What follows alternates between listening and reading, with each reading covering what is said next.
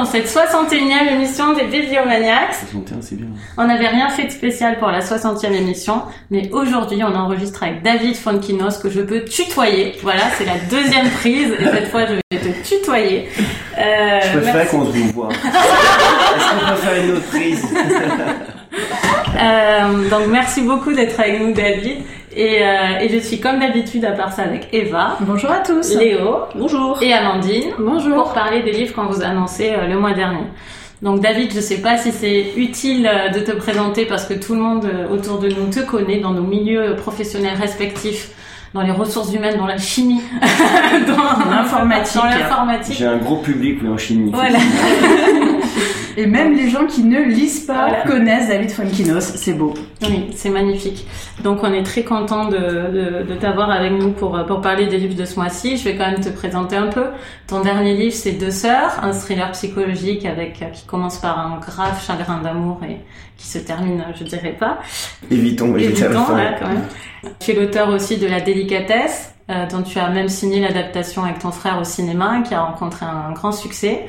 Et euh, je veux une petite pensée pour Laure, puisque tu es aussi l'auteur de Charlotte, qui est un livre magnifique. Donc euh, ça nous fait quelque chose quand même, je pense, de, de t'avoir euh, avec nous. Et euh, voilà, j'ai tout dit. Et puis il nous accueille chez lui. Et il nous accueille, oui, beau. je l'ai pas redit sur la deuxième prise, mais nous sommes chez toi, nous sommes chez David Fonkinos. Voilà. Personne Je n'est jamais pas venu chez mal. moi. voilà. Et après on fait la pendaison de crémaillère. voilà. C'est ça. Euh, bah c'est parti, on est vraiment au calme, hein. c'est un endroit parfait pour enregistrer. Si vous voulez enregistrer un podcast, vous devriez tous euh, venir chez David Fonkinos. Ah ben, je vais faire ça, tiens, voilà. Je vais louer l'après-midi comme ça. Airbnb du Je pourrais podcast. faire ça. Airbnb, C'est une bonne idée, ça. Euh, on va parler de Un homme de Philippe Ross, euh, disponible en poche et traduction José Camoun. On va parler de Doggerland de Elisabeth Fillol et on va parler de L'insoutenable légèreté de l'être, évidemment de Kundera, traduction François Quérel.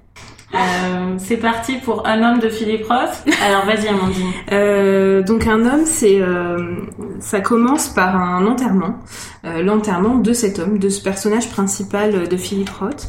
Euh, il est décédé euh, âgé euh, et, euh, et en fait on nous raconte sa vie. On revient sur euh, sa vie professionnelle dans le milieu de la publicité. On revient euh, aussi beaucoup, beaucoup sur euh, sa vie amoureuse, euh, sur euh, les relations qu'il a eues avec ses trois épouses et même plus que ses trois épouses, euh, la relation avec ses enfants. euh, et puis euh, on, on nous parle aussi beaucoup de la manière dont il a vieilli et de comment il a vécu sa vieillesse. Euh, il est parti vivre dans un, dans un lieu plutôt pour personnes euh, retraitées. Il est revenu à New York et, euh, et petit à petit, il a été de plus en plus touché par la maladie de manière de plus en plus régulière. Et donc, il a de plus en plus difficilement vécu cette vieillesse. Oui, c'est un livre vraiment sur la, sur la vieillesse. Euh, David, pourquoi tu nous as proposé ce livre Bah, tu l'as bien résumé, mais en fait, c'est vrai que d'une manière générale, moi, j'adore, euh, j'adore Philippe Ross. C'est vraiment un de mes écrivains préférés. Les premiers étaient beaucoup plus dans l'humour, l'absurde, comme euh, Porte-Noyer son Mm. complexe, qui est très très drôle et très Oui. très fou. Mais c'est vrai que euh, il y a deux types de romans chez Philippe Ross. Il y a des romans où il s'empare un peu des, des- des- des questions politiques, de la question américaine. euh, on voit ça dans, dans, dans La Tâche, par exemple. Et c'est vrai que là, c'est un roman extrêmement court. euh, C'est 150 pages. C'est un roman extrêmement intime. Et j'ai le sentiment, c'est un roman très personnel, j'ai le sentiment qu'il euh, qu'il traverse pratiquement toutes les questions existentielles en 150 pages. Tu as parlé de la vieillesse, mais il y a le rapport au corps, à la sexualité, à la maladie, La euh, à la famille, à l'amour. J'ai l'impression que c'est évidemment quelqu'un qui se trompe de chemin au début et qui se retrouve face euh, à un cimetière et que voilà, c'est le point de départ pour faire le, le bilan de sa propre vie et c'est un bilan extrêmement euh, euh, réduit à l'essentiel, qui est organique, qui euh, qui vraiment euh, moi me touche beaucoup en fait. D'abord le thème de la de la de la vieillesse, de la de la maladie, euh, c'est quelque chose qui me qui me touche particulièrement, du rapport au corps, du rapport à la sensualité, à la sexualité, à tout ce qui n'existe plus et euh, et finalement ça s'appelle un homme parce que voilà c'est c'est l'histoire de de tous les hommes d'une certaine manière euh, ou de toutes les femmes, c'est-à-dire on est on est évidemment euh, réduit à un moment ou à un autre à toutes ces questions-là. Je trouve que c'est en plus incroyablement bien écrit et euh, très très fort. C'est un livre que j'ai euh, j'ai lu j'ai lu j'ai lu trois fois. D'ailleurs, j'avais, je, je, je m'étais, euh, j'avais, j'avais décidé de relire tous les livres de Philippe Mm. il y a 2-3 ans, mais je l'ai, je l'ai pas fait finalement. C'était au moment où, euh. C'était au moment où j'ai essayé de renégocier mon contrat à Folio. Chez Folio, et ils voulaient pas m'augmenter, alors je dis ok, bon, vous vous m'augmentez pas, mais euh, envoyez-moi tous les livres de Philippe. Bon, euh, voilà, je- j'ai un carton comme ça avec l'intégrale de Philippe Roth, et euh, j'étais assez heureux comme ça. Et c'est vrai que j'avais déjà lu Un homme, et je, je, je suis retourné encore vers ce livre, puisque votre émission vous, m'a- vous m'avez demandé euh, voilà quelques quelques livres importants euh, que j'aimais. C'est vrai que pour moi, voilà, j'aurais pu en dire d'autres. Il y a plein d'auteurs que, que j'aime, de, de Welbeck à Romain Gary, à, à toute la littérature russe. Mais c'est vrai que ce livre-là euh, m'accom- m'accompagne vraiment presque quotidiennement. Il en parle super bien. Ouais. Ouais. Euh, moi, je, sur le fait que ce serait l'histoire de tous les hommes, je sais pas si je suis tout Tu à sais, le titre original, c'est Everyman. Oui, oui. il y a, il y a- il y a cette Oui, dimension-là. je pense qu'il y a cette dimension. Évidemment, je vois, je vois très bien ce que tu veux dire, pas, pas, pas par rapport aux, aux choses qui sont racontées de sa vie, Mm. puisque euh, il y a l'adultère, il y a beaucoup de choses dans, dans, dans sa vie propre. Mm. Mais sur les questions euh, du corps, de la mort des parents, de la vieillesse, c'est c'est c'est c'est à ça que je faisais référence. c'est les parties que je préfère euh, dans ce livre personnellement.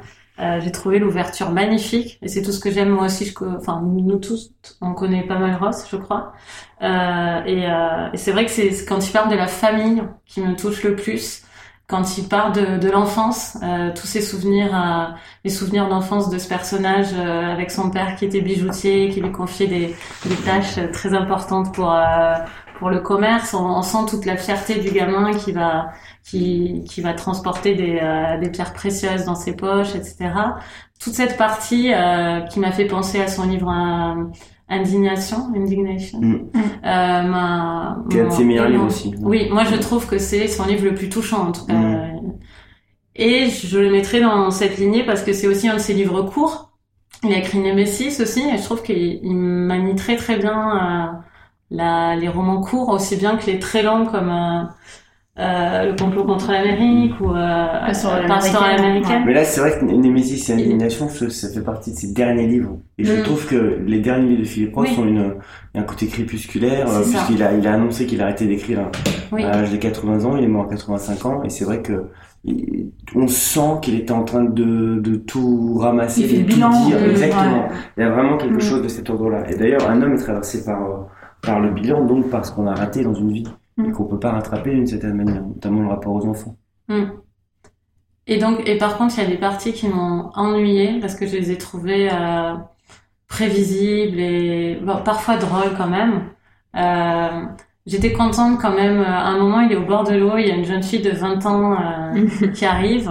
J'étais quand même contente que ça finisse pas par une scène de sexe parce que je me suis dit c'est quand même le plus crédible et c'est bon, ça va. Mais il y a plein de scènes comme ça où, où c'était des tartines et ça m'a ennuyée. cette scène, elle est incroyablement fine. Oui, oui, Parce oui, que parce tu te rends compte qu'il est extrêmement brillant, il est encore euh, attiré par la sensualité, par Mm. la sensibilité, et il y a cette, cette scène qui te laisse croire à quelque Oui. chose de possible, mais évidemment que c'est impossible, et qu'il est déjà, euh, il est Oui. déjà perdu pour, le, pour la sexualité et la sensualité. Mais je trouve que cette zone-là, elle est vraiment intéressante. Mais moi, je trouve que là où il est, enfin, pour moi, cet homme-là, c'est pas everyman, dans le sens où il a un rapport à la masculinité qui est bien particulière. Et, euh, et on a parfois, enfin, moi en tout cas, j'ai eu un, un sentiment un peu de cliché. Après, en le remettant dans le contexte que c'est un homme qui a travaillé dans la publicité à une époque, et euh, un monde très masculin, un monde où la séduction est très importante, où il y a un rapport particulier à la séduction, et du coup, il avait ce même rapport un peu euh, avec ses épouses et euh, un rapport de domination aussi avec les femmes qu'il côtoyait. C'est aussi un livre quand même très personnel, est marqué par le, le rapport à la sexualité de Philippe Ross. Mm. Et, et- et évidemment, c'est pas ça qui, euh, qui, qui fait euh, la généralité. euh, Non, non. Je pense que c'est c'est que- générationnel aussi. Ouais. C'est quelqu'un qui est né dans les années 30. C'est ça. euh, donc voilà, quand il a 30 ans, 40 ans, c'est les années 60, Mhm. 70. Et c'est quand même assez marqué effectivement par euh, par ces années-là. Mais enfin, moi j'ai pas été. Moi je m'attendais à quelque chose de plus. euh, Moi je m'attendais à pas l'aimer en fait. Cet homme, Euh, je pensais vraiment qu'on allait se retrouver dans des histoires euh, scabreuses. Bon, effectivement, euh, il y a y a quelques écarts, mais enfin jamais je jamais je me suis trouvée dans une position en fait où j'allais le juger. Enfin au contraire, j'ai trouvé qu'il était euh, il était sincère, il était sincère sur son parcours. Il y a des choses effectivement, enfin dans l'attachement de ses parents, moi aussi comme toi Coralie, j'étais vraiment très très touchée euh, Mm. par toutes ces pages euh, sur l'enfance et puis déjà le le commencement en fait du fil conducteur de la maladie, de l'hôpital. Je trouve qu'il sait très très bien gérer ça. Euh, la bijouterie Ouais. aussi, moi aussi, c'est des scènes qui m'ont vraiment marqué. J'ai- Enfin, j'ai trouvé vraiment touchante, pleine d'émotions. Il y a cette nostalgie. Euh, aussi d'être encore euh, bah, l'enfant de ses parents Mm. Euh, et Ses amis qui meurent aussi. et c'est, euh, Les et en fait, meurent on voit que c'est quelqu'un qui, euh, qui quelque part a pas vraiment réussi à pivoter entre être l'enfant de ses parents et le parent de ses enfants. Mm. Parce Mm. que autant euh, la relation avec ses parents est euh, très réussie, euh, il adore ses parents, ses parents l'adorent. Autant, bon, avec sa fille, il a réussi à avoir un lien très fort, mais autant, enfin, il a complètement raté la relation avec euh, avec ses enfants. Et on voit qu'il est jamais vraiment sorti de ce schéma de fils. Il a été un fils en fait toute sa vie, mais il n'a pas réussi à être un père pour ses pour ses fils. Et ça aussi, ça m'a touché parce que, euh, enfin, a- je pense qu'il y a une grande, il y a une sincérité pour moi que j'ai vue dans ce roman sur à la fois les choses bah, qu'il a bien réussi dans sa vie, et puis bah, les choses où euh, les choses où il a complètement foiré. Enfin, son dernier mariage qui est en fait une affaire de cul qui aurait jamais dû euh, être officialisé, et puis enfin, il se retrouve pris dans une spirale, Oui, etc. Et Il voilà. officialise pour justifier euh, les, Son- 15, son- les 15 jours de catastrophe. Exactement, il, il a officialisé son, son écart quelque part. Et enfin voilà, je pense qu'il y a, il y a plein de scènes en fait qui vont faire écho à des choses qu'on connaît déjà. Et effectivement, cette scène sur euh, sur la plage que tu euh, que tu mentionnais, Coralie, enfin moi je l'ai trouvée vraiment maligne. Ah oui, elle En est très maligne. Et, euh, et comme tu disais, David, ça, ça montre vraiment l'écart entre bah, ce qu'on est encore à l'intérieur, Mm. parce que lui, voilà, il est, il est convaincu quelque part. Il, voilà, il pense qu'il y a moyen de moyenner, quoi. Il est convaincu que euh, il a encore euh, les il- a, non, mais il a. C'est c'est- c'est vraiment, c'est vraiment ça aussi de vieillir, c'est que bah il y a, il y a un écart entre ce qu'on est à l'intérieur et comment on est perçu en fait euh, pour les autres. Lui, il est encore dans la peau euh, du mec, euh, voilà, à l'acmé euh, de sa vie qui va séduire. Et bah non, c'est un petit Après, est vieillard pas, décrépit il est pour pas elle. surpris non plus que ça n'arrive pas. Non, mais pas surprise. Il mais il, tente. tente, mais il tente quand même. Mm. Et on nous laisse croire, euh, un peu de façon ironique, que ouais, elle va le rappeler, elle est gérontophile. Eh ben non. Mais on croit que c'est possible. Oui, c'est vrai qu'il le laisse penser parce qu'on est euh, vraiment euh, à la même seconde que le personnage. Dans ce livre, on on n'a pas d'avancée sur les personnages. C'est pour ça qu'on est si touché. Euh, à l'enterrement, on est à l'enterrement, on n'est pas après l'enterrement. On est, enfin même si on était après, mais on est vraiment dans dans l'instant. euh, et chez Philippe Ross, c'est tellement ça qu'il arrivait à faire, je trouve. C'était euh, qu'on était vraiment euh, dans les cimetières, on était au bord de la mer. On, on ouais, était tout, là. en, tout en ayant un livre qui est du point de vue finalement de, de la vieillesse. Hum, c'est ça. Euh, C'est ça qui est aussi. euh, Oui, alors que c'est pas trop notre sujet touchant. euh, pour l'instant. Et je voulais juste terminer par un truc que j'ai beaucoup aimé, c'est que j'ai vraiment apprécié. Enfin, je trouve que le livre effectivement est riche. Euh, Il y a beaucoup de thèmes vraiment qui sont euh, qui sont abordés et qui sont pas abordés de façon euh, superficielle. Enfin, j'ai aimé moi la le fait qu'il arrive, euh, enfin que Philip Ross arrive à écrire un livre qui soit riche tout en étant concis. Je trouve qu'il maîtrise vraiment Mm. très bien Oui. la concision Oui. et que dans un livre bah, de 180 pages qui se lit vraiment très facilement, qui est très assez accessible, bah, voilà, il y a tous ces thèmes et toutes Mm. ces facettes en fait qui sont abordées. C'est dense, mais en même temps, c'est pas, c'est pas étouffant Non, pas du à tout. cause de la densité, et c'est très bien rythmé. Et du coup, le, je trouve le, le rythme, ce qui fait que c'est très bien rythmé, ça montre encore mieux l'engrenage de la vieillesse à la fin. Ce rythme-là, avec pas mal de dialogue. euh, euh, et c'est le, enfin moi je trouvais que c'était le thème, enfin en tout cas un des thèmes euh, les plus intéressants qu'on voit assez peu finalement en littérature, les questions de vieillesse comme ça. Ah oui, c'est ce que je me suis dit. euh, Moi, je crois que j'avais pas lu de livre. J'avais lu des livres comme Le Lambeau, comme avec des personnes diminuées, mais sur la vieillesse naturelle, le fait qu'on se met à sentir son corps comme un problème, une série de problèmes successifs. Euh, il le raconte, euh, je pense, très très bien ça. Et j'avais jamais lu ça. Et là, du coup, je l'ai lu récemment, un peu différemment, mais dans les gratitudes de Delphine de Vigan aussi, euh, on retrouve ça. Mais pas sur une période aussi longue. Léo, Oui, euh, bah, il y a beaucoup de choses qui ont été dites euh, que je rejoins, que je partage. Après, à titre personnel, je suis quand même un peu mitigée par rapport à ce roman sur le ressenti que j'ai eu pendant ma lecture. Euh, c'est un bon, c'est un livre qui est effectivement très bien écrit, dans lequel il y a des moments très touchants. Donc je rejoins ce que vous avez dit, tout ce qui a trait à l'enfance, euh, le euh, tout ce qui a trait au vieillissement aussi. Effectivement, euh, c'est ce qui nous pend au nez à tous, et c'est très très bien fait de la part de Philippe Ross. Après, ouais, j'ai quelques réserves quand même par rapport au personnage lui-même. C'est vrai qu'il y a des moments où je suis restée un peu en dehors du texte, et et puis il y a un moment où j'ai eu aussi un peu de lassitude vis-à-vis de, de, toute la description en fait des, de la déchéance physique, des mm. opérations, on a les opérations du cœur qui sont décrites de façon assez précise et c'est à la fois très bien fait, je dis pas le contraire, mais en même temps c'était pas forcément une chose que j'avais envie de lire au moment où je l'ai lu. Donc il faut quand même le savoir avant de lire le roman.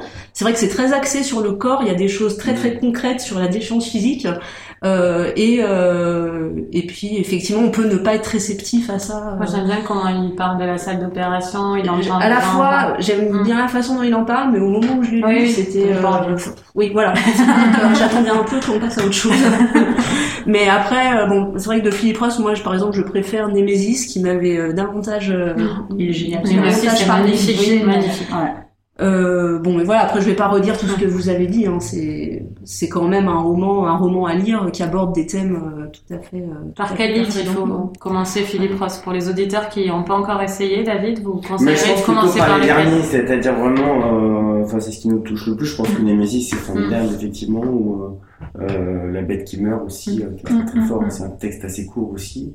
le rabaissement, voilà, c'est des voilà, j'ai trouvé très très fort. Mais moi, j'ai quand même euh, parlé d'un homme, donc euh, lisez un homme. Il n'était pas question Sauf de si faire vous n'avez pas envie d'un livre sur la vieillesse, sur la maladie, sur le corps, sur les opérations. Euh. Non, je pense que le, le, plus accessible, je pense que c'est quand même Némésis. Oui. Parce que c'est vrai que tu parlais de Portnoy et son complexe.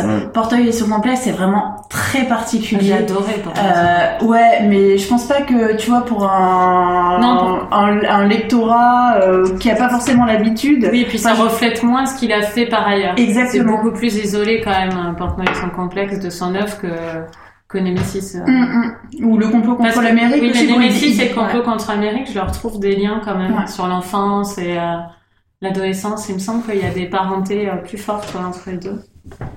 Euh, mais donc on lit Un homme de Philippe Ross, puisque c'était le choix de David Fonkinos aujourd'hui. Euh, on va passer à Doggerland et c'est nous qui allons essayer de convaincre ou pas euh, David de le lire puisqu'il l'a pas, il l'a pas lu. De Elisabeth Fiol chez Paul. On voulait absolument lire ce livre à cette euh, affiche avant que tu sois là, donc on l'a fait quand même. On est un peu impoli. N'hésite pas à nous poser des questions, que ce soit un échange verbal extrêmement riche, puisque puisque sinon ce sera peut-être un peu. Non, mais à vrai dire, j'ai pas, j'ai pas eu le temps. Je l'ai reçu il y a pas très longtemps, et j'ai donc je peux pas m'exprimer sur le mm. livre, mais euh, mais j'ai lu euh, une dizaine de pages et je trouve que c'est magnifiquement écrit. C'est, c'est, je connais, j'avais jamais lu Elisabeth Fiol. C'est, euh, vous allez en parler, mais en tout cas, c'est, c'est une très grande styliste. Hein. C'est ça. C'est, je suis tellement d'accord. Léo, vas-y, parle-nous de Doggerland. Doggerland.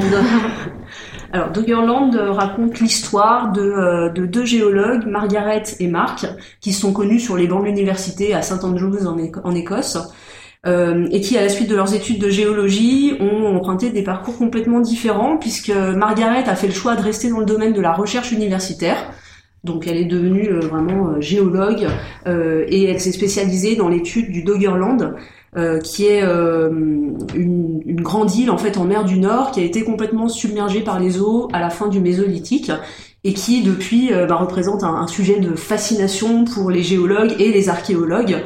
voilà, c'est un peu le continent englouti dont on essaye de percer les mystères. Et à côté de ça, Marc euh, lui s'est orienté vers l'industrie pétrolière et les forages, euh, les forages en mer. Euh, donc évidemment deux parcours qui peuvent sembler complètement opposés l'un à l'autre.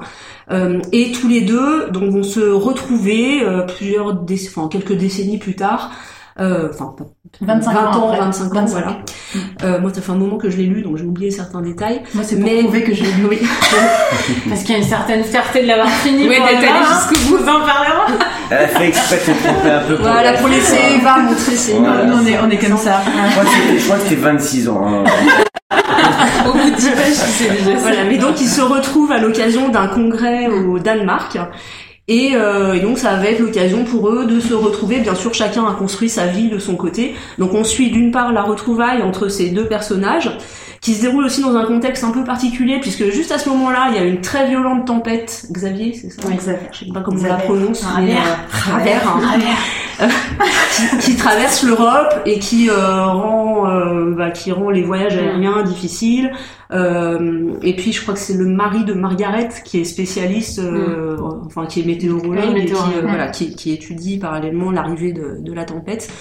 Euh, voilà, et puis je vais peut-être m'arrêter là pour le résumer. On va parler. Alors on a une scission. Normalement, on se parle pas trop des livres avant pour se laisser un Pour avoir pour avoir vraiment la surprise de nos réactions. Mm. Mais là, je sais qu'il y en a deux qui ont Ouais. moins aimé que deux autres. Des fois, on s'en parle avant pour avoir Ouais. de l'espoir et se dire est-ce qu'ils vont me donner de l'espoir pour aller un peu plus loin ou est-ce que j'abandonne tout Alors Eva, pour toi, c'était difficile cette lecture, non? Euh, alors moi je l'ai lu en deux fois. J'ai lu euh, d'abord euh, bah, la première moitié et j'en pouvais plus en fait. Donc je je me suis dit que c'était pas le bon moment euh, pour le lire. J'arrivais pas à me concentrer. J'arrivais pas en fait à, à rentrer dans le dans le roman. Alors je suis d'accord avec ce que tu disais au début, euh, David. Il est très très bien écrit ce livre. Enfin clairement, euh, euh, Elisabeth Filleul, elle a elle a vraiment une une très belle plume. Je, vais dire que j'ai aimé en fait le, j'ai aimé le concept. Donc, mais voilà, là j'ai lu la moitié. Enfin, je, je piquais du nez en fait devant, donc je me suis dit voilà, je vais le reposer. Je vais le reprendre un petit peu après dans des meilleures conditions et puis je vais voir bah, si ça match ou pas. Et je l'ai repris et là, une lueur d'espoir au bout du tunnel. J'ai comme j'ai relu la première moitié et je l'ai lu avec relativement de, de plaisir. Et puis bah, pas Ça vient de toi le pro... Ah non. On y a- Euh, Tu nous fais un teasing permanent. Et la huitième lecture, j'ai ressenti des picotements. Je suis une acharnée. Et, euh, et voilà, et à nouveau la deuxième partie, euh, mon esprit vagabondait et j'avais beaucoup de mal en fait à, m'attacher à ce récit. Alors, euh, je suis quand même jusqu'au bout Ah mais je suis allée jusqu'au bout. Oui oui, j'ai fini hier soir. Mais euh, alors pour les points Je croyais positifs, que t'étais au Grand Prix d'électrice de L hier soir. bah ouais, mais je me suis enfermée aux toilettes pour terminer les 20 dernières, euh, les 20 dernières pages. Euh, D'ailleurs, peut-être qu'Elisabeth Filleul était aussi euh, à la soirée, on sait jamais. Euh, alors les points positifs, effectivement, euh, il y a une très belle écriture et euh, comme tu disais, enfin c'est vraiment, il y a un côté vraiment stylisme. On sent que les phrases sont travaillées, il y a un rythme, il y a un souffle. Ça c'est clair, c'est indéniable pour moi. J'ai aimé aussi le, le concept, le concept effectivement de ces, de ce couple, de ce couple, voilà, qui s'est rencontré. Ils avaient 23 ans, 24 ans. À un moment donné, une décision a été prise. Ils ont pris des, euh, des chemins professionnels différents et ce qui a fait éclater leur couple. Et puis se retrouvent, euh, voilà, 25 ans après, euh, sans s'être bah, jamais revus hein, pendant pendant ces 25 ans. Ils étaient dans des endroits opposés et avec tout ce concept, ce contexte, avec la tempête. Les phénomènes météorologiques, le côté euh, environnemental, euh, l'opposition entre bah, la recherche et le profit. Donc je vois ce qu'elle a voulu faire en fait, je vois le schéma, mais euh, je n'ai pas, euh, même si je vais pas dire que ça m'a pas intéressé, mais j'ai jamais vraiment réussi à euh, à pénétrer en fait dans euh, dans ce texte. J'avais l'impression qu'il se déroulait en fait vers moi. Je voyais, euh, j'allais dire Marc et Sophie, mais euh, Marc et Margaret qui s'agitaient un peu comme des petites marionnettes devant moi et jamais j'ai jamais en fait j'ai été dans euh, dans l'univers en fait que euh, que proposait euh, que proposait Elisabeth Filleul. Moi, ça m'a un peu euh, rappelé, alors je sais plus comment il s'appelle, mais on l'avait fait pour Bibliomaniacs, euh, le dernier Maïlis de Carangal. Oui. La Euh, portée de main. Un monde à portée de main, c'est ça. Euh, effectivement, euh, pareil, avec des très beaux passages, euh, très bien écrits, mais voilà, quelque chose qui m'a laissé, une sorte de froideur qui m'a laissé euh, à distance. Pareil pour le Maïlis de Carangal, je voyais tout à fait Mm. ce qu'elle proposait. Ça se déroulait euh, devant mes yeux, je disais ouais ouais c'est bien écrit, ouais ouais je vois ce que... mais mais je sais pas, il m'a manqué vraiment quelque chose et euh, De l'attachement au personnage? Bah, pour ouais, je sais pas, une incarnation euh, sans doute, parce qu'en même temps, enfin, ça m'a touché cette histoire des deux anciens amants qui se retrouvent. Enfin voilà, c'est quelque chose, euh, c'est un, c'est quelque chose qui m'intéressait, c'est quelque chose sur lequel je- Ouais, mais alors le Doggerland, euh, Moi, c'est non. pas le Ouais, non. Doggerland. Non mais vous allez en parler après, nous dire à quel point c'était génial. Mais alors moi, le Doggerland, ça m'a pas du tout intéressé, mais vraiment pas du tout. J'aurais préféré un bon gros. En fait, j'aurais préféré. Un livre d'images. Non, j'aurais préféré l'épilogue. En fait, que l'épilogue. euh, L'épilogue est incroyable. Non, l'épilogue, l'épilogue est génial, mais moi j'aurais aimé en fait C'est pour donner à Dal- que euh, Moi, j'ai envie l'épilogue. de le lire, hein. que Surtout depuis qu'Eva en parle, j'ai trouvé Moi j'aurais aimé que l'épilogue soit le point de départ et qu'il y ait un peu un roman post-apocalyptique derrière, mais Ouais, Elisabeth mais ça aurait pas Filleul- été le même roman du tout. Ouais, mais il m'aurait plus plu, voilà. Oui. Bon bah, Ah, Elisabeth Filleul, euh, si vous m'entendez, écrivez un nouveau roman pour Eva. Alors, euh, Amandine, toi, carrément, tu l'as arrêté, c'est ça? Euh, oui, j'ai dû en lire euh, un tiers, euh, c'est ça, ouais, j'ai dû l'arrêter au bout d'une grosse centaine de pages parce que moi, ce que j'en ai lu, c'était 90% de choses sur le Doggerland et euh, j'en ai, j'ai pas réussi à aller jusqu'à la rencontre des anciens amants. Et, et ce que j'ai vu, le peu que j'ai vu de Margaret avec son mari dans la cuisine qui parle de la tempête et que ça va peut-être être compliqué de prendre l'avion. Enfin, je crois qu'il y avait un truc. Oui, Oui, oui, oui, ça. il y a un truc Mais j'y arrivais pas en fait, les personnages m'ont pas, ça m'a pas intéressé. Même le, le jeune, enfin le, le couple de Margaret et Marc quand ils étaient jeunes, on a un aperçu en fait de la fin de leur couple. J'avais pas envie qu'ils se retrouvent. Enfin, je, c'est pas que j'avais pas envie qu'ils se retrouvent, mais Ils étaient pas faits pour être ensemble. peut-être, mais ok qu'ils se retrouvent, mais ça m'intéressait pas. Enfin, Quand je même pense que ça aurait pu me faire tenir. Jusqu'au dernier moment, lui dit pas qu'il va partir à, Oui, à l'autre bout du monde. Oui, mais ça, me- bah oui, je- oui, mais j'ai pas envie. Il m'intéresse pas du coup ce personnage. Euh, mais c'est pas, c'est pas tellement ça qui m'a fait arrêter. C'est plutôt euh, la quantité d'informations sur le Doggerland. Moi, je voulais vraiment ouvrir un livre, une fiction, et j'avais l'impression de lire 80% d'essais. Euh, de d'histoire, de géographie, euh, on parle des climats, on parle de la topographie, enfin c'est super bien, il y a beaucoup de recherches, une analyse qui est euh, très importante, c'est érudit. Euh, c'est juste pas du tout ce que j'avais envie de lire et j'ai pas réussi à avoir de l'intérêt en fait pour le Doggerland. C'est marrant parce que maintenant, quand tu dis ça, ça me fait penser à l'insoutenable légèreté de l'être. Comment tu dis hein, qu'il y a des sujets, euh, et puis euh, de l'amour, et puis des sujets hyper vastes euh, à côté, Ouais. parce que là, on a la météorologie, euh, euh, la géologie, la préhistoire, et euh, en- pas, j'ai prévu, j'ai prévu de dire foisonnant Ah, dans mon avis. je, je dirais pas ce mot. C'est ton mot.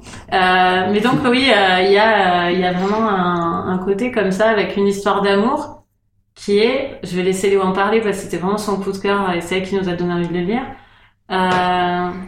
Je trouve que c'est intéressant ces, ces amants qui se retrouvent, ces anciens amants qui se retrouvent des années après, après leur choix et tout, mis au regard de choses aussi immenses que un continent qui disparaît. Enfin, c'est quand même une métaphore euh, très poétique, je trouve, et c'est c'est magnifique. Il y a aussi une méga tempête qui vont voir, euh, les personnages vont la voir alors que c'est un- c'est interdit euh, de C'est rester sur les de leur cœur. Mais non, faut pas penser c'est la tempête qu'il y a dans leur cœur, ce serait horrible. Non, c'est beaucoup plus fin que ça. Mais euh, il y a, il y a tout un, un côté où, qui montre aussi l'importance des vies intimes. Pourtant, face à des choses qui sont euh, d'un d'un niveau de, de vaste qui, qui devrait rendre ces vies intimes hein, insignifiantes. Et pourtant elles le sont pas. Et l'épilogue c'est ce ce qui se passe finalement. L'épilogue je vais pas dire ce que c'est surtout pas.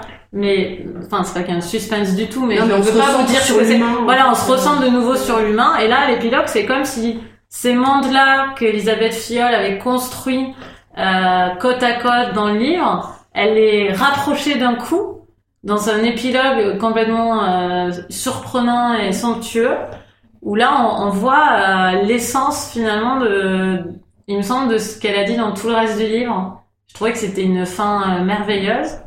Voilà, je, je et, et je comprends par contre, et je veux dire, c'est pas un livre très accessible. Euh, tu disais David qu'il était très bien écrit. Moi, ma seule réserve sur le livre, c'est que je trouve que les phrases, elles ont un rythme un peu comme euh, le ressac là. Mm. Et au bout d'un moment, on s'en- on s'ennuie un peu. Moi, il y a des phrases où j'ai dû, alors que ça m'intéressait énormément, où j'ai dû reprendre comme à la vague d'avant pour re- me Mm. rebaigner dedans.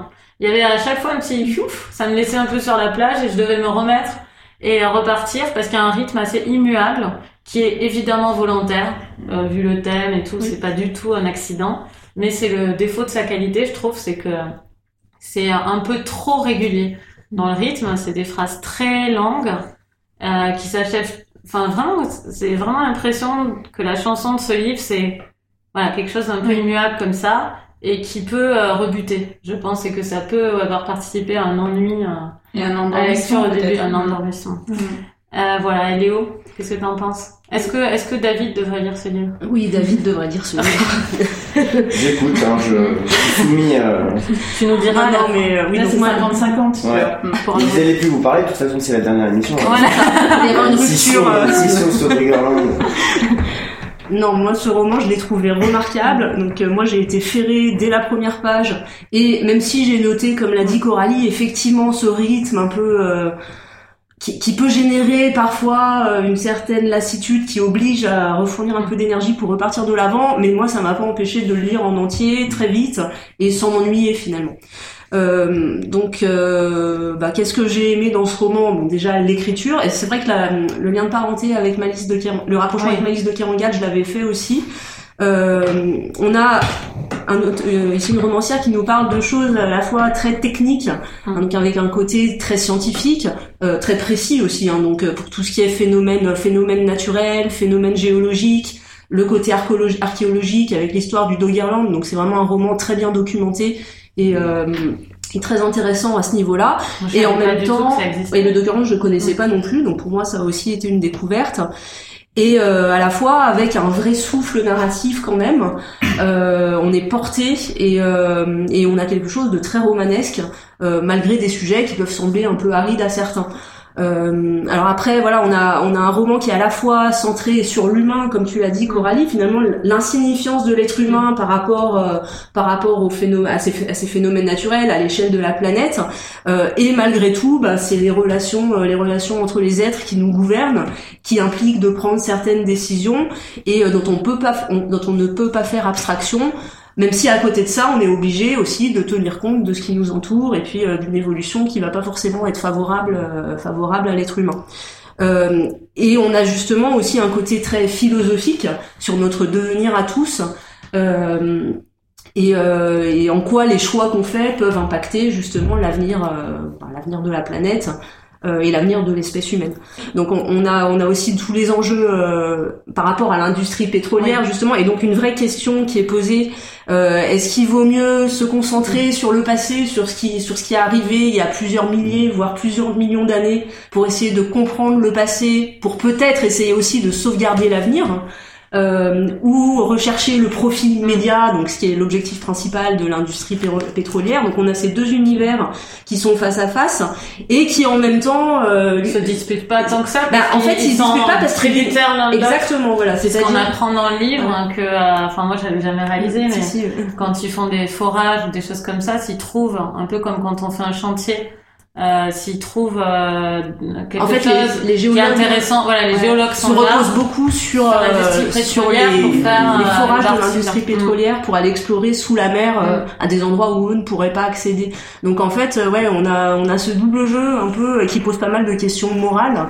Finalement, qu'est-ce qu'on doit accepter euh, pour euh, pour accéder au but qu'on a de recherche de la vérité et de Enfin, il y a, il y a plein de plein de choses vraiment très intéressantes dans ce roman. Moi, je le recommande vraiment. Après, si vous Avec, lisez euh, pas beaucoup, je pense que voilà. c'est pas un livre qu'il faut sur lequel Je pense quand même que c'est un livre-.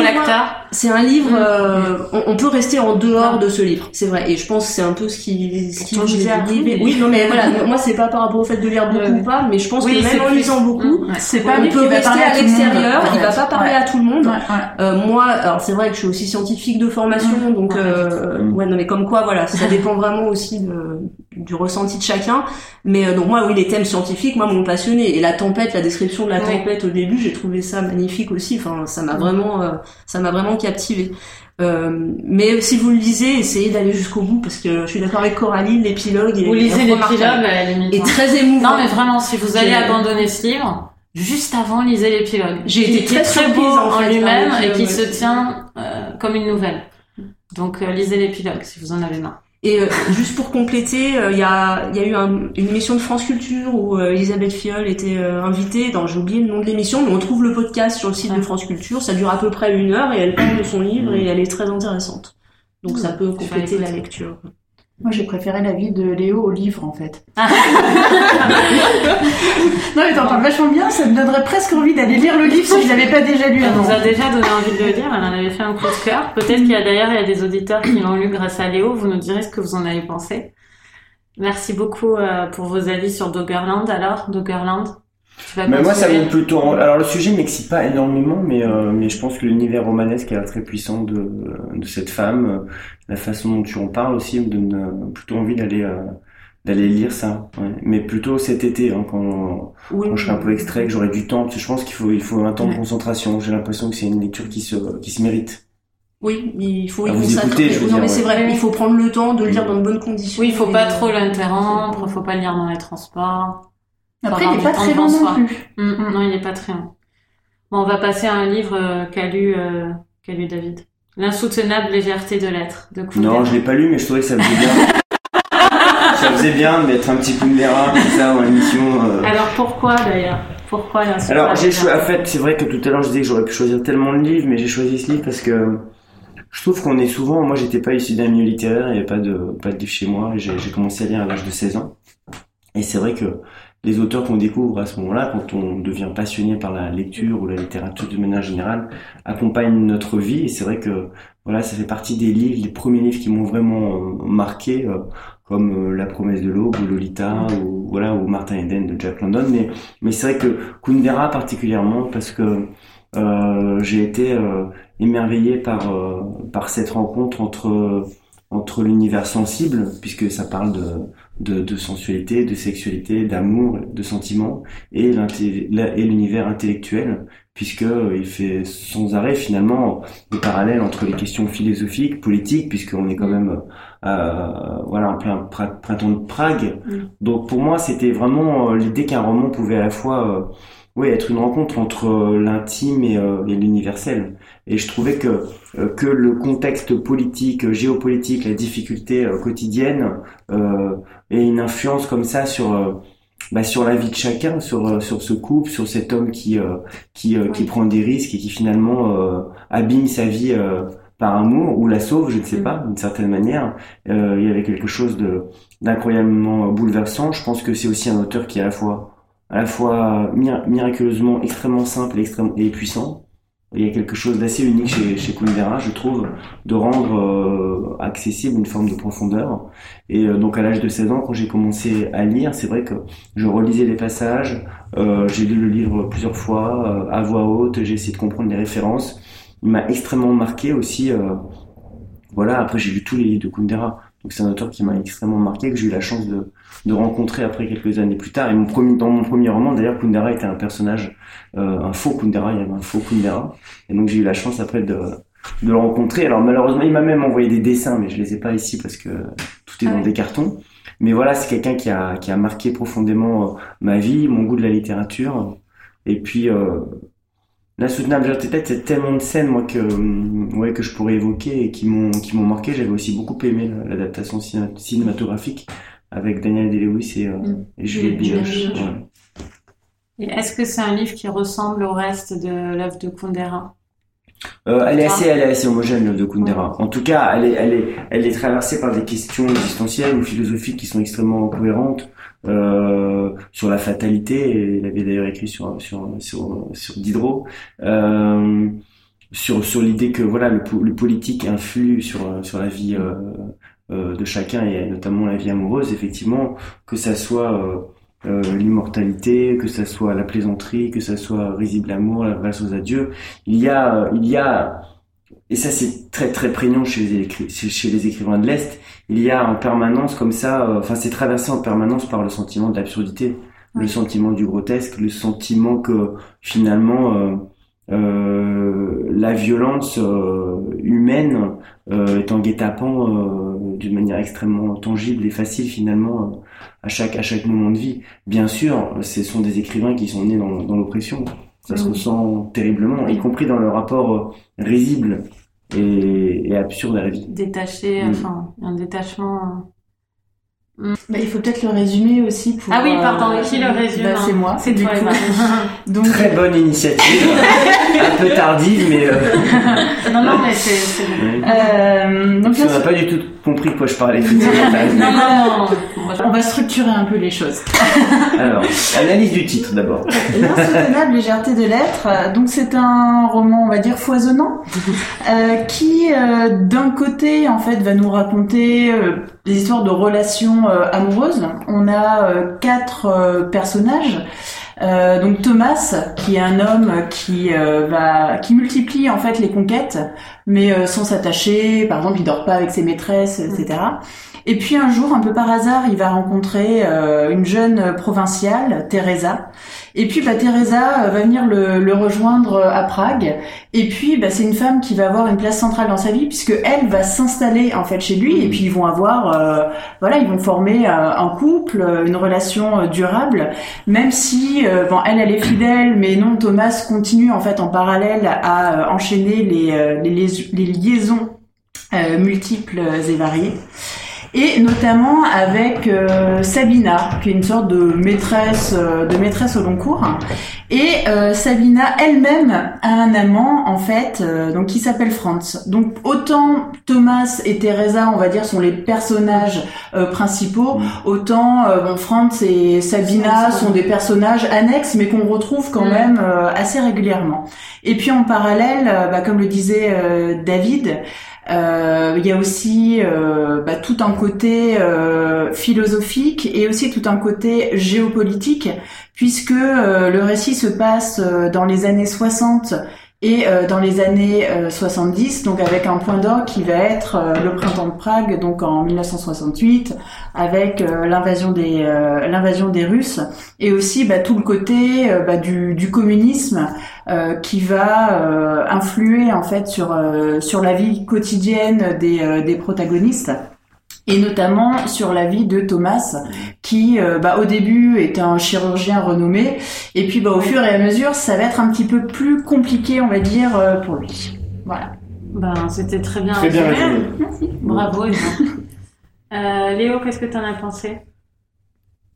De Euh, choix de David pour lui mettre la pression Non, non, mais Ça manque de c'est dimension euh, écologique. euh, elle aime les romans avec des cyclones. Ouais, c'est Là, il n'y avait pas de tempête. Ouais. J'étais un peu déçue. c'est un peu pesant c'est- quand même le communisme Il y a les chars soviétiques quand même. Oui, ça c'était bien.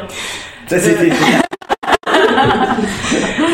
Non, alors euh, c'est un roman que je voulais lire depuis longtemps puisque j'avais jamais lu Kundera, j'avais vu l'adaptation mais il y a très longtemps et j'avais j'avais complètement oublié à part euh, par me souvenais des acteurs et un peu de leurs personnages. Euh, donc là euh, pour ce qui est du roman, je suis un petit peu mitigée. À la fois, je trouve que donc il y a beaucoup de thèmes qui sont abordés, qui sont très bien développés. Euh, donc euh, tout ce que David a dit hein, sur euh, notamment le côté le côté existentiel du livre. Enfin, beaucoup de réflexions sur euh, sur la vie de couple, sur les relations euh, hommes-femmes, euh, sur sur ce que ce qu'est l'existence en fait tout simplement. Donc il y a beaucoup d'idées passionnantes qui sont abordées par Kundera et à la fois moi j'ai eu un problème avec les personnages.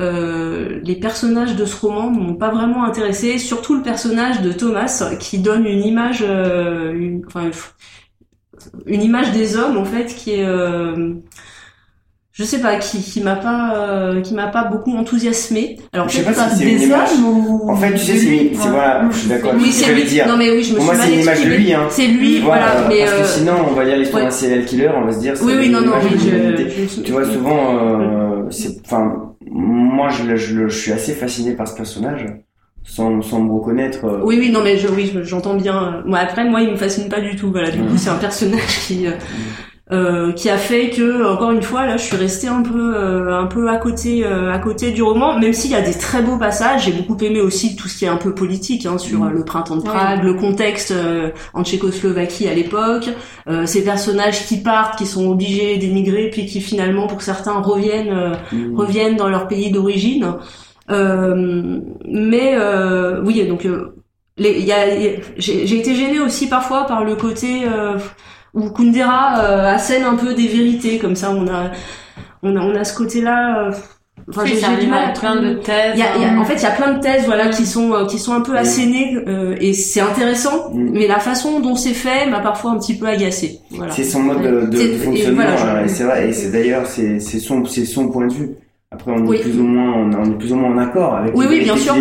Je vois très bien ce que tu veux dire, c'est qu'il il, il assène ça comme des comme des vérités euh, voilà Oui, existentielles l'auteur est très présent, en fait, il donne son alors qu'on peut avis tout à fait et, voilà euh, être en désaccord avec avec, Oui. euh, avec ce qu'il raconte. En tout cas, ça nourrit euh, ça nourrit la réflexion. sur le, rapport au kitsch. euh, Oui, Oui. Il y a beaucoup de ça, choses, c'est vrai qu'on est, Ouais. on, on peut être libre d'avoir son propre euh, Oui. jugement par rapport à ça. Après voilà, ça ça n'a pas été une mauvaise lecture, mais par moments, euh, voilà, je me suis un petit peu ennuyée. Mais après, d'un autre côté, euh, surtout quand on changeait de partie, je retrouvais toujours de l'intérêt pour euh, pour une nouvelle façon d'aborder les choses Mm. aussi, parce qu'en fait, c'est un roman qui part d'une histoire finalement très simple, Mm. mais qui l'aborde sous différents angles, Oui, euh, par différents points de vue. choses. Euh, ouais, Il y a en- beaucoup- il y a en beaucoup de circonvuleux. En Il y a beaucoup enrichissant de, ruptures narratives aussi. Ouais. c'est ça. Ouais. Et le récit C'est s'enrichit C'est progressivement. assez beau la façon avec laquelle il est attrapé par la fragilité de, de Teresa, qu'il est, il est pas, elle, elle, elle correspond à rien à son mode de vie, à son mode de Mm. pensée, à son mode, euh, Oui. voilà, de, de façon dont il, dont, il, a, il gère ses rapports euh, humains et féminins. Et il y a quelque chose comme ça d'une, il n'arrive pas très bien à comprendre lui-même pourquoi il est autant, il est autant traversé par, euh, par la, par la, par la fragilité de cette femme qui s'impose Mm. comme ça, sans, sans, sans chercher à s'imposer d'une certaine manière. Et, et on se rend compte que voilà, il y a, il y a une évidence qui se crée entre deux êtres qui sont pas tout à fait compatibles et qui euh, vont être liés euh, jusqu'à la mort d'une certaine manière. Oui, c'est vrai. Après, il faut savoir que je l'ai fini ce matin, donc je pense qu'il faut que ça décante un petit Ah peu ouais, ouais, aussi. ouais. Et je pense qu'il en m'en reste. Non, mais je pense qu'il m'en restera quelque chose. C'est pas un roman que j'ai oublié euh, du jour au lendemain, en tout cas.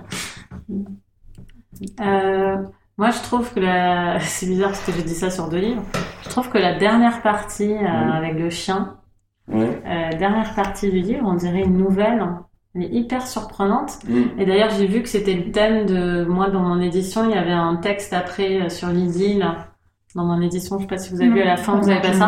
Bon, en tout cas, ça, c'était euh, cette dernière partie Mhm. était euh, l'introduction de, de ce texte-là. C'est vrai que la dernière partie, on dirait presque une nouvelle de Carver avec euh, l'histoire avec ce chien et euh, Mm. et euh, Thomas, il vit une déchéance quand même qui est assez impressionnante et qui est vraiment propre du, des pays communistes où il peut, enfin non, mais la façon dont elle arrive, euh, en tout cas, est très très euh, symptomatique de ce qui peut se passer dans ces régimes. Et j'ai trouvé que euh, à ce titre-là, euh, enfin la, dernière partie était étonnamment sensible hein, par rapport au reste du livre qui est assez désabusé. On disait qu'il y avait un côté euh, tout à l'heure un peu euh, distant et désabusé. Je trouve que la dernière partie est très très euh, émouvante, aussi. beaucoup plus. ouais, ça m'a vraiment surprise. Alors moi, je vais dire un truc pas du tout, du tout intello sur euh, sur ce livre. Alors pas du tout. J'ai aimé les scènes Ça de sexe. Non, non. Enfin non, mais je veux dire que ça m'a pas frappé comme étant euh, marquant. Non, c'est très bien écrit et tout, mais j'ai pensé à un épisode de Friends où Rachel euh, cuisine un, Ouais. un cuisine pour faire Oui. plaisir alors qu'elle ne sait pas cuisiner. Elle fait du trifle. Elle fait, voilà, elle fait un trifle et en fait, il se trouve qu'il y a deux pages de son livre de cuisine qui ont été collées. Et donc, elle commence par un truc euh, sucré avec de la chantilly, des boudoirs, quoi, machin. Et elle passe au petit pois, au bœuf, et elle empile des couches comme ça. Et à un moment, j'ai pensé à cet épisode, en fait. C'est-à-dire que je savais plus du tout de quoi on me parlait. Mm. Euh, les choses s'empilaient comme ça, on revenait sur des trucs. Mm. Donc il y a certains passages que j'adorais. Et puis d'autres passages, je me disais, mais qu'est-ce que ça fait là Il Pourquoi il parle de ça Et donc, euh, et voilà, et ça m'a fait penser à comme s'il avait oui, deux pages collées, euh, qu'il avait sauté une étape où moi j'aurais pu comprendre euh, l'entièreté du livre. Donc c'est une lecture agréable parce que il y a plein de passages qui m'ont plu. Euh, en fait, c'est les passages. Tantôt, c'est les passages les plus simples qui parlent du couple, euh, l'adultère, tout ça. Ça a pu être mes passages préférés. Et à d'autres moments, c'était euh, sur le kitsch, par exemple. Il y a des passages qui m'ont vraiment euh, plu, voire amusé. Mais l'entièreté du livre, j'ai pas compris. Enfin, j'ai pas compris toujours les liens entre tout. Je veux bien qu'on m'explique. Mais moi, il y a des, il y a des liens Mais que il y a pas à boire et à manger. Voilà, hein, il y a. Eva, Bah, euh, moi c'est vrai que j'étais un petit peu, moi je m'attendais pas du tout à ça. Moi je pensais que c'était vraiment, ça allait être vraiment une histoire euh, qui allait d'un point A d'un point B, voilà, euh, de d'histoire, de relations amoureuses et sexuelles, euh, enfin dans un contexte géopolitique assez euh, assez tendu. Mais enfin, t'as quand même un titre qui qui laisse penser que Ouais, ça va ouais, desserrer la bon, après le titre, euh, le titre, voilà quoi. Et euh, mais moi je enfin j'avais pas du tout lu euh, Kundera en fait, c'était le, le premier livre de Bic que, que je lisais et j'avais envie de le lire depuis longtemps, donc euh, finalement c'était très bien. Et c'est vrai que j'étais un petit peu déstabilisée par ce livre qui est une sorte de patchwork en fait de, de plein plein de choses euh, où ça commence effectivement, bon, on suit la relation euh, entre Thomas et Teresa, et puis ça part dans des considérations euh, philosophiques que moi je maîtrise pas du tout, hein, clairement. Donc voilà, et puis ça, ça repart en arrière, et ça revient, et il y a une rupture, et on change d'angle, et on change de personnage. Je suis là genre waouh. Mais donc la lecture était pas forcément euh, hyper hyper facile, mais en même temps il y avait quelque chose euh, assez fascinant en fait. Euh, Alors pas forcément un personnage qui me fascinait, mais il y, a- il y avait toujours quelque chose en fait Mm. qui réussissait à qui réussissait à m'intéresser. Et c'est vrai ce que tu disais David sur euh, bah, ce ce couple mais qui est hyper mal assorti en fait. Euh, enfin c'est vrai que Thomas on se dit bon il faudrait qu'il soit avec une nana euh, un peu comme lui un peu libertine euh, etc et il se retrouve euh, enfin voilà sans vraiment l'avoir choisi mais elle non plus mais il se retrouve euh, puis ça la rend pas super heureuse, elle fait des cauchemars tout le temps horribles. Ouais, et puis lui, et, et lui non plus finalement, lui non plus finalement, il est, il est, il est pas très heureux, mais enfin finalement c'est quelque chose qui fait écho dans le sens où voilà, enfin des couples qui sont mis un peu ensemble comme ça, on sait pas trop pourquoi, enfin on en connaît, euh, on en connaît plein. Euh, moi le passage aussi sur euh, la jeunesse de Teresa, sur le rapport avec sa mère, euh, le camp de concentration aussi qui revient de façon euh, très fréquente. Je me suis même demandé, mais c'est peut-être moi qui euh, délire, si elle s'appelait pas Teresa pour faire un lien avec Thérésine en fait. Ouais. Je sais pas, mais ça m'est venu, ça m'est venu comme ça. Et euh, je sais plus ce que je voulais dire. Euh, du coup, oui. Et puis il y a deux choses moi qui m'ont vraiment intéressée parce que j'ai l'impression que, enfin. Enfin, c'est très euh, présent en fait dans le récit, mais moi c'est des thèmes qui me fascinent aussi. C'est euh, le mythe de l'hybride. Donc se Mhm. dire, enfin voilà, est-ce que euh, on a, euh, enfin vraiment, enfin l'être hybride coupé en deux, est-ce qu'on a vraiment une moitié, est-ce qu'on a vraiment quelqu'un qui nous correspond euh, complètement? Et puis, bah si un jour on se retrouve en fait face à elle, qu'est-ce qui, euh, qu'est-ce qui va se passer? Et justement, enfin je me posais cette question au moment où j'ai lu le livre. Et je me suis dit, Incroyable. Tu te poses de ces questions là, au quotidien.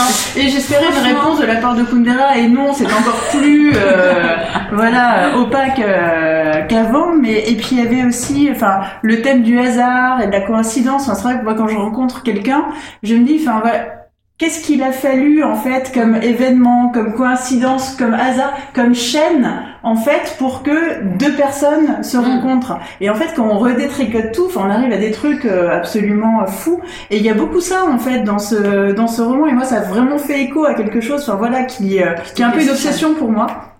Donc j'étais contente aussi de le retrouver dans dans ce récit et enfin voilà, il- il- je pense que c'est pas c'est pas une lecture qui est hyper facile. Je vais pas dire qu'elle est inaccessible, Oui, mais elle est déstabilisante. Ça c'est clair. C'est pas un livre qu'on peut lire, enfin vraiment euh, du début jusqu'à la fin, euh, à fond la caisse. Enfin, on est parfois choqué, on peut être perturbé, on peut être perdu.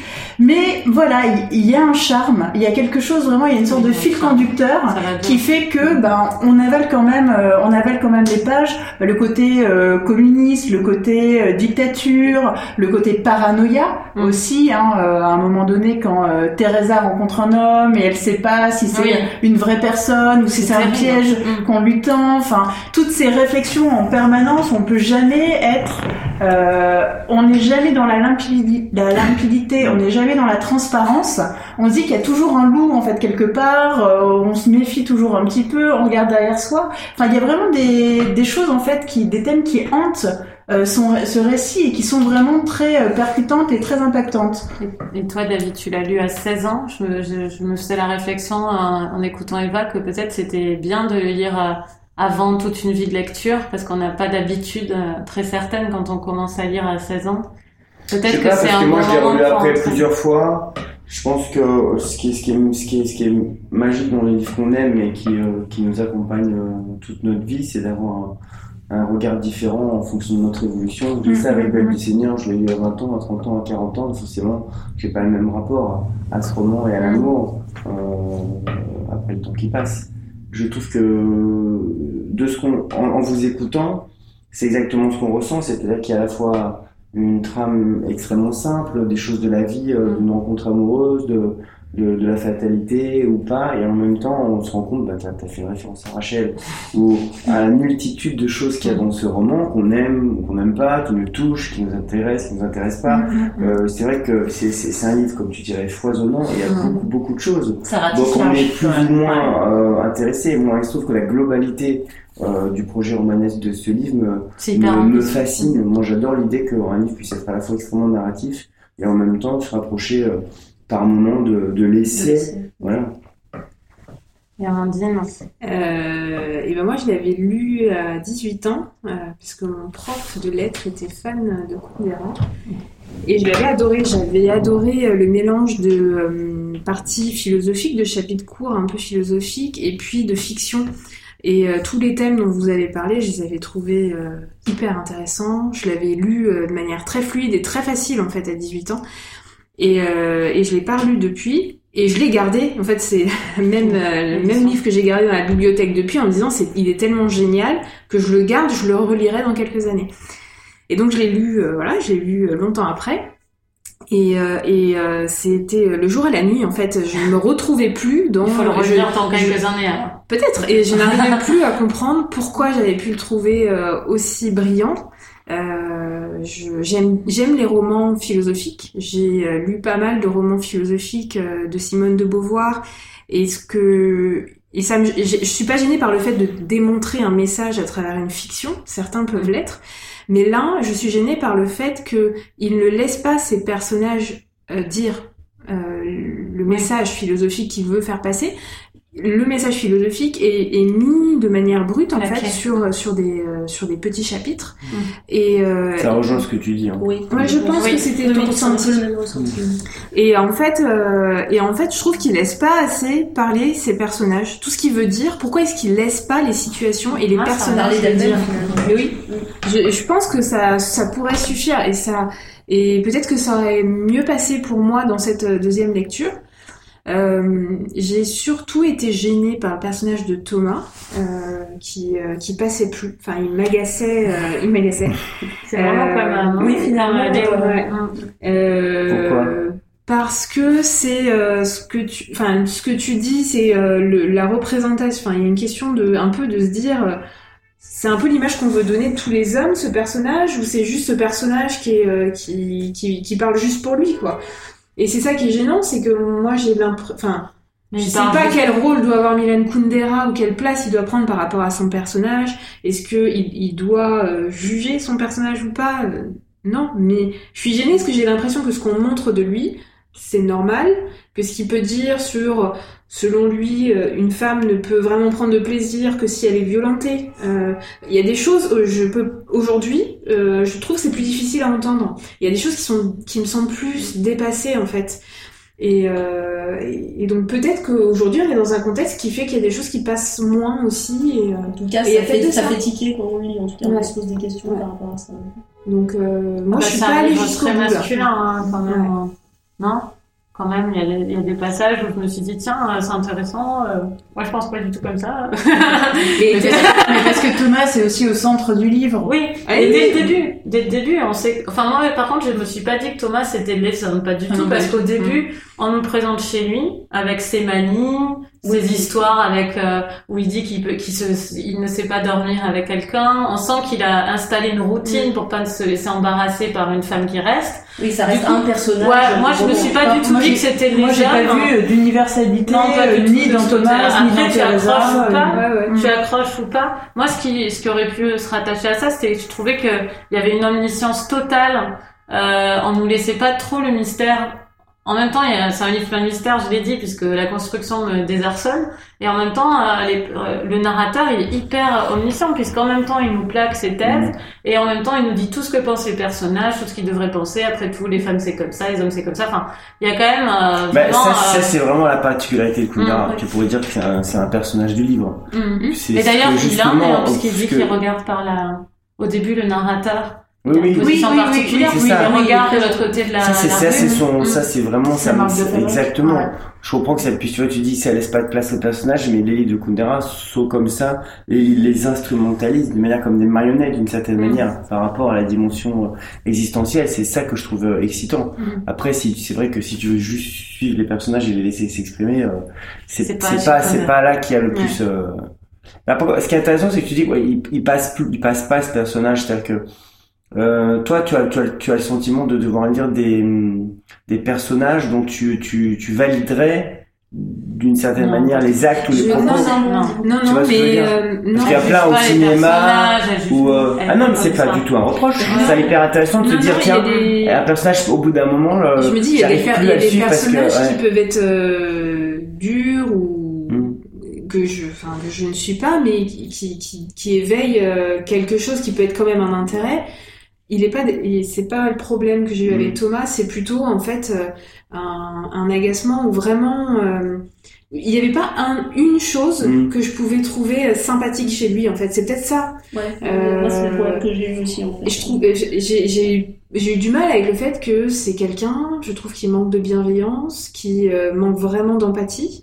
Euh, et, et sa relation aux autres, c'est euh, lui d'abord. Enfin, Mm. il- des autres, je sais pas s'ils existent vraiment. Non mais ça on est complètement d'accord mais Et ce que je trouve ça hyper intéressant dans ce que tu dis c'est que ça, ça te fait arrêter ou ça Oui. te bloque comme un dégoût comme un- quelque chose que t'aimes pas c'est ça que je trouve intéressant je juge pas ce que t'as ressenti Ouais. je trouve ça Ouais. tout à fait légitime mais je trouvais ça intéressant parce que moi je peux être embarqué par un personnage dont tout ce que tu viens de dire au contraire m'exciterait je veux dire je le comprends pas je suis pas Mm. d'accord avec lui il peut même me, me, me, me, me Ouais. dégoûter d'une certaine manière quand tu lis euh, les livres de Welbeck par exemple euh, si tu lis euh, Plateforme par exemple la définition de l'homme et de, de ce que ça peut représenter euh, c'est extrêmement euh, jouissif de lire ce personnage je trouve et de le suivre y Mm. compris dans son dans son absurdité et son rapport aux autres c'est pas c'est pas euh, je- enfin moi moi en, en tant que lecteur je cherche pas à me comment dire à me confronter à ou à, ou à m'identifier ou à me moi, moi j'ai beaucoup ça avec les lecteurs. Les gens me disent ah j'ai lu ce livre je me suis beaucoup reconnu ça m'a touché.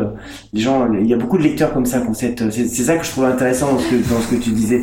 C'est la formule ça passait pas. C'est à dire que c'est comme si tu rencontrais quelqu'un dans la vraie vie et que tu pouvais pas le verrer. En fait ça la façon dont tu parlais du roman c'était non, mais je l'ai lui, alors lui, franchement, je peux pas le supporter. Euh, T'as refermé le livre comme si t'avais un date avec quelqu'un et que tu le. C'est c'est c'est ça qui est trouve intéressant. Alors que pour moi, justement, ça peut être une source d'in- d'in- d'intérêt d'aller sur des personnages qu'on qu'on qu'on supporte pas.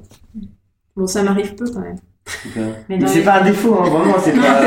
Pas dit ça. Je trouve ça. Non, non, mais je pense que ça l'intrigue. Je pense pas que ça que ça a l'air plutôt euh, intéressé. Je, je décris le visage d'Amandine pour nous. Euh, mais dans les livres que tu écris, par ailleurs, euh, tu, tu as pas trop eu de personnages comme ça. Non. qu'on a, qu'on- Non, c'est on, on a plutôt. Moi, dans mon dernier roman, alors on peut pas raconter le, mon dernier Non. roman ni sa chute, mais quand même, elle est extrêmement violente. Oui, mais au début, fait, euh, au début. Là, on- on est, on est, on est lié à l'affiche de Jalouse, Mm. euh, euh, jouée par Karine Viard. Elle est extrêmement malveillante à plusieurs. Oh, euh, mais elle est drôle. elle est drôle. oui, Elle est drôle et quelque J'ai part, pas, euh, j'ai aussi des personnages voilà qui sont traversés par des. On Au contraire. par On s'identifie aussi à ces espèces Oui. de poussées qu'elle a qui Oui, sortent de nulle oui, part. je suis pas dans les serial killers ou Oui. dans les. D'accord, mais en Donc tout ça cas, il y a- accroche, il faut ouais. qu'à un moment, il y ait une accroche. Faut Ouais. ouais. Voilà, aussi ouais. du personnage. Elle a des défauts, mais qui sont humains quelque part. Ouais, ouais. Mm. Ou dans Vers la beauté, il y a quand même une, une agression assez forte des personnages qui sont. Je crois pas que. Enfin, moi, j'ai besoin d'aller dans, tout, dans tous les recoins de, des, des possibilités euh, humaines. quoi. J'adore les personnages bienveillants, mais je trouve ça aussi très excitant euh, la malveillance. Bah, c'est sûr, c'est agréable. euh. Euh, ben, on a bien pas, on- tout le monde s'est exprimé, oui. sur- Oui, on verra. Euh, Moi, j'aimerais qu'on reparle un peu de Doggerland. Ah, Eva, je la sens pas encore euh, convaincue. Alors, la fiche d'aujourd'hui, c'était Un homme de Philippe Ross, Doggerland de Elisabeth Fiol et L'insoutenable légèreté de l'être de Kundera. Et on va passer au coup de cœur. Euh, T'avais un coup de cœur puisque tu nous as suggéré un autre, euh, Ah oui. livre. Oui. Donc, euh, si tu veux peut-être nous en dire Ah oui, oui, un coup de cœur. euh, au moment où Eva m'a parlé de cette émission, moi, j'étais en train, je venais de finir de lire un livre euh, que j'ai trouvé remarquable. C'est le deuxième roman d'une d'une auteure qui s'appelle Stéphanie euh, Dupuis. Euh, c'est au Mercure de France, ça s'appelle Comme elle l'imagine. J'ai écrit un article d'ailleurs dans dans l'Express parce que ça m'a beaucoup euh, beaucoup touché. Euh, m'a- ce que ce que j'ai trouvé admirable dans ce livre, c'est euh, c'est euh, c'est l'exploration de quelque chose d'incroyablement basique de, de véhiculer, qu'on connaît, euh, enfin voilà, qu'on a vu mille fois, une, une sorte de, de, de rencontre sur Internet, l'idée de commencer à échanger quelques messages et de pouvoir être touché, puis d'avoir envie de rencontrer l'autre personne, de le confronter au réel. Mm. Euh, et, et elle arrive à, à décortiquer ça, à analyser ça, à l'aide aussi de ses références littéraires, parce que la- le- l'héroïne est professeure, donc euh, on a on a on a finalement à travers le prisme de Flaubert, de Proust, de de, de Roland Barthes, une exploration euh, de notre modernité, mais euh, d'une manière impressionnante, c'est-à-dire que elle va décortiquer vraiment euh, des des détails de cette obsession du virtuel qui qui qui qui qui est au bord de la de rendre folle le personnage féminin puisque euh, elle sent bien que ce Vincent qui l'attire est assez euh, est de plus en plus Il est fuyant, inaccessible. Et en même temps il, il lui donne parfois des gages ils vont se voir ils vont pas se voir. On, elle arrive plus du tout à savoir. Et, et je trouve que le plus passionnant c'est qu'elle décrit incroyablement bien ce moment où sans s'en rendre compte elle devient totalement accro. Elle Mm. parle elle parle d'un rapport même euh, proche de, de la drogue hein, finalement à euh, l'apparition euh, de la lumière verte, Ouais. du message, de l'attente, cette, cette, comme ça, cette, euh, cette obsession moderne de, de, de l'apparition virtuelle de l'autre. Et il y a quelque chose qui est très très réussi dans ce livre. Super, tu peux nous redire le titre? Comme elle imagine, merci. Stéphanie du pays, et elle m'a envoyé d'ailleurs son. Je connaissais pas cet auteur. Après, j'ai comme j'ai écrit l'article, elle m'a envoyé un message et euh, elle m'a envoyé son premier roman qui s'appelle Brillantissime. Donc ça aussi, je vais le lire. Ah bah, C'est c'est tout un C'est programme. brillantissime ou c'est brillante Oui, tu as C'est raison. brillant. Peut-être que ça a ajouté ici, peut-être que t'avais adoré Non, il y a le film, il y a le film Brillantissime de Michel Oui, Larocque. mais c'est brillante en C'est fait. brillante. Ouais. Merci Eva pour cette précision, brillante.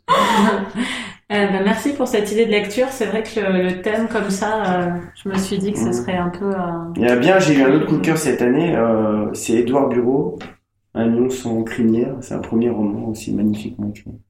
Et tu dis ça en te passant la main dans les cheveux. Tu vois, comme ça, heureusement que j'ai pas sorti un autre titre. Amandine, ton coup de cœur Euh, moi, c'est euh, le, cœur converti de Stéphane Hertmann. Euh, c'est euh, un roman qui se passe à la fin du XIe siècle. Euh, le personnage principal s'appelle Vigdis Adélaïs. Euh, c'est euh, une jeune femme d'une très bonne famille de Rouen. Euh, et elle est, euh, elle- alors qu'elle se balade dans la rue avec, avec une servante, elle croise le regard d'un homme qui, qui sort de l'école juive de Rouen et ils tombent amoureux. Enfin, en tout cas, ils ont un intérêt très fort qui est développé. Et petit à petit, elle crée les conditions pour qu'ils se revoient.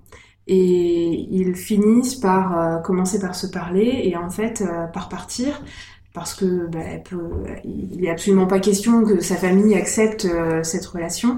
Et euh, donc on est au 11e, fin du 11e Oui. siècle, hein, euh, et elle part, euh, elle part, euh, elle le suit, euh, il l'emmène dans sa famille à Narbonne, et euh, il travaille, il traverse toute la France à pied. Euh, à Narbonne, en fait, ils apprennent qu'ils sont poursuivis par les euh, chevaliers de son père qui veulent, euh, qui veulent la ramener à la maison. Euh, elle se convertit euh, par amour et, et ils doivent fuir dans un petit village Monieux, je crois, de mémoire, dans un petit village en province, dans le sud de la France. Et, euh, et là, elle a une vie à peu près classique, euh, jusqu'au jour où de nouveau il doit fuir. Et en fait, c'est une femme qui a fui euh, toute sa vie, qui a fui euh, jusqu'en Égypte parce que à un moment donné, elle euh, souhaite poursuivre les euh, croisés qui lui ont enlevé ses enfants. c'est incroyable. non, mais c'est en fait c'est sur la base d'un personnage qui a vraiment existé. Euh, et donc elle finit en Espagne, euh, elle passe par l'Égypte. euh, et donc c'est une histoire assez incroyable d'une femme extrêmement forte euh, qui euh, qui vit des, des moments très difficiles, la perte d'enfants, de mari. Euh, et, euh, et qui à chaque fois en fait se, euh, se relève et à chaque fois il, il trouve la force de, de, de récupérer une partie de ce qu'elle a perdu et de poursuivre sa vie Voilà. et de mener sa vie comme elle l'entend en fait au XIe siècle. Et euh, la manière dont c'est écrit, Stéphane Hertmans en fait raconte euh, l'histoire de ce personnage qui a vraiment existé, enfin cette personne qui a existé et la romance. Et en fait, il mène une enquête. Mène une enquête à partir de documents qu'il retrouve euh, euh, dans des euh, dans des bibliothèques des universités, à partir aussi euh, euh, de, de, de voyages, c'est-à-dire qu'on a l'impression qu'il la poursuit en fait dans la comment il raconte où il traverse la France en, voiture, mais du coup c'est comme s'il la poursuivait lui, euh, aussi, et t'as le mélange en fait de, de l'enquête et le mélange de la vie de cette femme qui, qui qui est juste magnifique, qui est un personnage exceptionnel. Eh ben, quel Super. programme. Ouais. Ça a l'air, euh, ça donne envie. Ça donne Merci. C'est sorti quand, Euh, je crois que c'était en début d'année chez Gallimard. D'accord. Léo? Euh, la petite gauloise de Jérôme Leroy, euh, paru chez Folio Policier. Donc c'est un roman noir qui est assez court. Euh, il, est, il est question euh, de terrorisme, mais pas seulement, et surtout c'est abordé de façon très originale. Euh, et, euh, et avec beaucoup d'humour. Donc euh, je, je vais pas en dire beaucoup plus parce que le roman est très court et puis ça présente pas beaucoup d'intérêt de le résumer. Mais c'est un roman dans lequel chacun en prend un peu pour son grade. Euh, les flics, les enseignants, les adolescents, le ministère de l'Intérieur. Enfin bon, il y en a un peu pour tout le monde. Et euh, et euh, vraiment ouais un roman surprenant. Enfin moi je connaissais pas du tout. Je l'ai acheté un peu par hasard à la librairie et euh, ça a été une belle découverte et un excellent moment de lecture. Et c'est assez finement observé. Il y a vraiment quelque chose de très pertinent dans ce roman. Donc je le conseille. Moi, j'ai pas lu énormément de, de romans en plus de l'affiche. Par contre, j'ai lu Beauté fatale de Mona Chollet. On avait, j'avais déjà parlé, on avait parlé de sorcière. Mm. Euh, donc ça m'a donné envie de lire euh, les deux autres. Et euh, j'ai trouvé très très intéressant. Euh, Il n'y a pas de redites. J'avais peur qu'il y ait des redites parce que c'est des sujets euh, voilà sur les femmes d'aujourd'hui. Euh, je me disais que peut-être il y aurait des recoupements et en fait pas du tout. C'est vraiment un tout autre euh, enfin tout autre périmètre. C'est très intéressant et ça montre euh, ça montre l'emprise de l'obligation de beauté sur les femmes, euh, mais d'une manière, euh, bah, c'est toujours avec Mona Chollet euh, l'impression qu'on est face à une copine au café qui nous qui nous parle très clairement, de façon très amusante. c'est très érudit aussi et je trouve, enfin c'est un très très bon livre. Et j'avais pu trouver qu'il y avait des un peu que ça pouvait tourner un peu sorcière parfois un peu en rang sur certains sujets. Et là j'ai je l'ai trouvé qu'il était très très bien très limpide très bien construit et, euh, et ça m'a fait voir des choses que j'avais pas remarquées euh, euh, dans la société des choses. Après c'est pas du tout la victimisation hein, c'est pas c'est ça que j'aime chez Mona Chollet aussi hein, elle constate des choses voilà c'est vous en faites ce que vous voulez je vous donne ce que j'ai remarqué. Et, c'est vraiment intéressant. Je vous conseille de le lire si vous avez pas déjà lu Mona Chollet. C'est une bonne c'est une bonne première lecture. Voilà. Eva? Alors moi c'est euh, Ma vie sur la route de Gloria Steinem. ah oui Euh, justement, tu ça- me le prêter tu l'as? Mais non, je t'ai dit qu'il était en numéro. ah oui non c'est vrai oublié pardon Et effectivement, alors Gloria Steinem, euh, apparemment, elle est très connue aux États-Unis, mais moi je la connaissais pas du tout. Mais euh, ça fait le lien avec ce que tu disais, Coralie. Euh, J'avais vu son nom dans Sorcière, justement de, Ah de bah. Mona Chollet, et j'ai vu que donc euh, un de ses récits autobiographiques sortait euh, là il y a il y a quelques semaines chez HarperCollins. Et euh, enfin vraiment, c'est un livre euh, que j'ai lu, que j'ai trouvé absolument passionnant. Euh, donc j'ai lu en numérique et avec mon pouce, enfin j'ai souligné mais un nombre incalculable de phrases parce que c'est écrit vraiment c'est très limpide hein, aussi, très limpide, euh, très accessible, euh, mais en même temps, enfin voilà, il y a, y a une réflexion, il y a une pertinence, je trouve qu'on retrouve finalement assez peu euh, dans les livres. En fait, elle raconte, euh, elle va raconter sa vie. Euh, elle est euh, lobbyiste, féministe et journaliste. Euh, elle a fondé aussi un- une revue féministe aux, États-Unis et elle va vraiment raconter euh, son parcours, enfin vraiment euh, depuis depuis sa naissance. Et il y a des pages que j'ai trouvées absolument magnifiques sur notamment sa relation avec ses parents. Elle explique vraiment comment les personnalités très différentes en fait de ses parents l'ont nourrie. Elle a eu une enfance vraiment non conventionnelle, elle allait pas à l'école. Et d'ailleurs, elle dit que du coup, ça lui a fait du bien parce qu'elle a jamais été dans les carcans, dans les schémas. Les garçons doivent faire ça, les filles doivent faire ça. Grandi, bah voilà, comme elle était. Et puis, euh, euh, non, elle a une, euh, elle a une grande sœur. Mais en fait, elle avait un père qui était très excentrique, fantasque, vraiment épris de liberté, supportait pas d'avoir un patron, il voulait vivre sur la route. Donc, la plupart du temps, ils étaient dans la bagnole avec papa, maman et la grande sœur. Et en fait, euh, il vivait en fait sur les routes. Lui, il achetait des trucs à des brocanteurs, il les revendait un petit peu plus tard, et c'est comme ça euh, qu'il vivait. Donc vraiment euh, un père euh, non conventionnel, mais en même temps original, euh, mais quelqu'un qui a toujours été très bienveillant avec elle, qui lui parlait d'égal à égal, qui lui a jamais forcé, enfin qui l'a jamais forcé à quoi que ce soit, et qui lui a appris vraiment le goût de, de la curiosité, le goût d'aller vers l'extérieur, de rencontrer des gens et une mère en fait bah, qui a vraiment sacrifié sa vie, sa carrière à sa famille. Euh, et qui s'inquiétait elle énormément, beaucoup d'inquiétude, beaucoup de stress. Et en fait, autant elle, elle supportait pas vraiment cette vie, euh, enfin cette vie un peu euh, de saltimbanque. Et au début, elle voulait vraiment avoir une vie euh, conventionnelle. Et puis, euh, bah, finalement, elle a eu un déclic et elle s'est engagée finalement dans une voie qui Enfin, son père l'a nourri en fait de ce côté euh, libertaire, casser les codes, casser les schémas, euh, vouloir l'égalité homme-femme, et en même temps elle voulait rendre aussi hommage à sa mère en ayant une carrière, en étant euh, une femme, voilà, euh, un individu euh, à part entière.